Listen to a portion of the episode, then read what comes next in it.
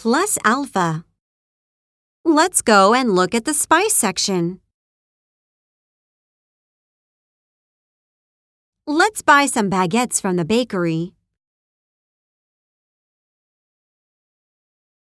Toilet paper is on sale today.